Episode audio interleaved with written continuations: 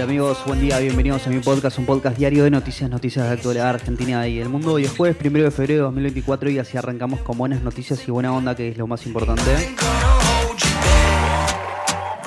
Cuatro o cinco noticias para arrancar el día bien informado. ¿eh?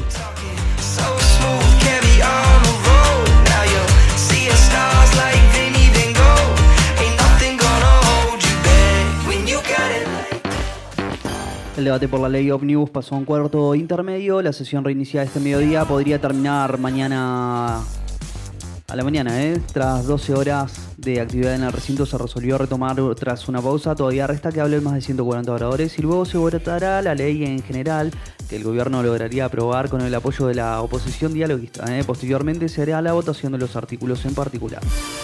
La oposición denunció la falta de la presentación de un texto completo y definitivo. ¿eh?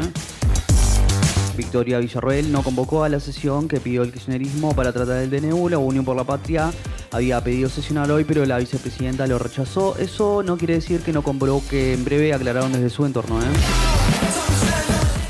El gobierno postergó un mes de aumento del impuesto de los combustibles, pero las naftas subieron igual desde hoy. El tributo está fijo para desde julio de 2021 que debería actualizarse cada tres meses por la inflación. ¿eh? La suba del impuesto será progresiva. Su congelamiento vencía ayer y las petroleras habían adelantado un incremento en el impuesto. Si se traslada el precio del combustible, pese al anuncio oficial, esta mañana se registraron subas en los valores de los surtidores de alrededor del 10% en estaciones de IPF. Incluso ayer Shell aumentó sus precios en algunas estaciones de Rosario.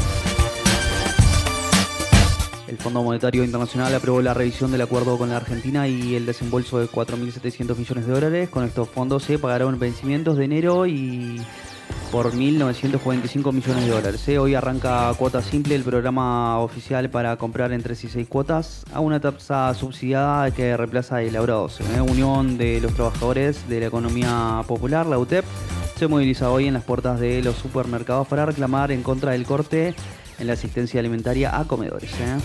Con más de mil tractores en las calles de Bruselas, agricultores protestan en la plena cumbre de la Unión Euro- Europea. En las últimas semanas se sucedieron distintas manifestaciones de trabajadores del campo en países del bloque. ¿eh? Reclaman ayudas de emergencias ante la crisis que atraviesa el sector. La FIP suspendió juicios de la ejecución a pymes hasta el 31 de julio. River venció 2 a 0 a Barca Central como visitante y obtuvo su primer triunfo en la Copa de la Liga.